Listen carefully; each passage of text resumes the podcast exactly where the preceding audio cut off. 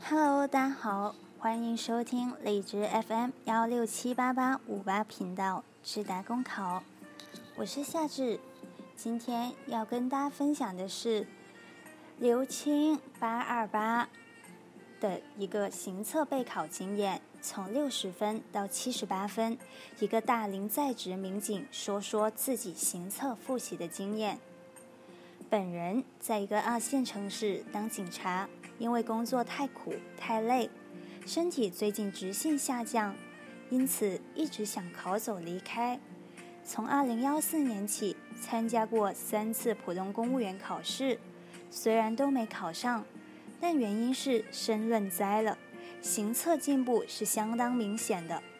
二零幺四年参加本市要监公考，行测惨不忍睹，只有六十分。而且，如果不是运气好猜对了几道，六十都悬。二零幺五年上半年参加全省公考，行测六十三，当时第一名行测七十五，可见差距好大。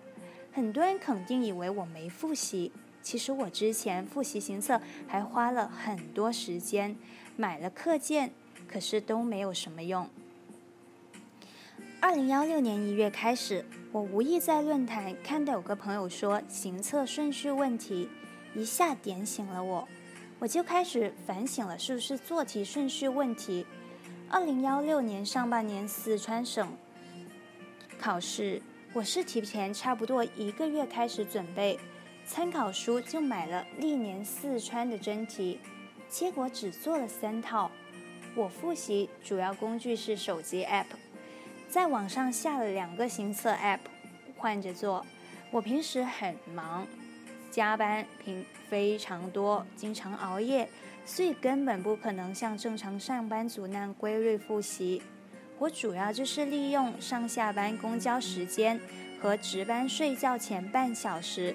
我大概看了下，每天复习时间不超过一个小时。最后冲刺做三套题的时候。每天花三个小时。我复习的重点是言语、逻辑、资料分析。言语我主要为了提高速度，比如以前我做三十题需要二十五分钟，我就练习到只要十分钟，正确率不下降。逻辑通过练习提高非常大，这个可以加强复习。资料分析我放在晚上做，因为要算。主要是练习感觉和准确率，后面三套真题我就按照自己的方法来，把数学和常识放最后，先快速就完元语，然后逻辑保证正确率，资料分析我拿二十分钟来做，如果资料特别难，拿出二十分钟到三十分钟也没有问题，尽量保证全对。一般数学常识我不做，我大概还有二十分钟时间。数学我的方法是迅速从两从中找到两三道题你会的来做。数学肯定有送分的题目，这个你必须做对，然后试着尝试再挑几道你可以感觉拿下的做做。实在做不出来就算了，全部猜 C 或者 B，然后拿几分钟把常识填了。我最后三套真题分数稳定在七十到八十之间，最后考试七十八。我自己认为我方法应该适合绝大部分人，因为第一我岁数很大了，大学毕业很多年；第二我是在职民警，在广大在职考试的要累得多、忙得多，我都可以提高，相信大部分人都可以提高。好了，今这就是今天晚上的分享。那么下至我的一个行测的做题顺序跟刚刚的分享有那么一点点不同。如果你听到这里，就当是一个小礼物赠送给大家。我是先做常识来缓一缓我紧张的心理，接着去做我很熟练的言语，然后做资料分析，再接着做我们的逻辑。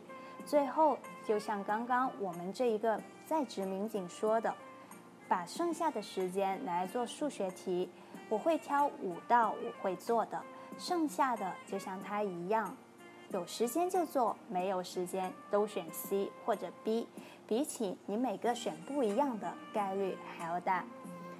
那么今天分享终于结束了，晚安。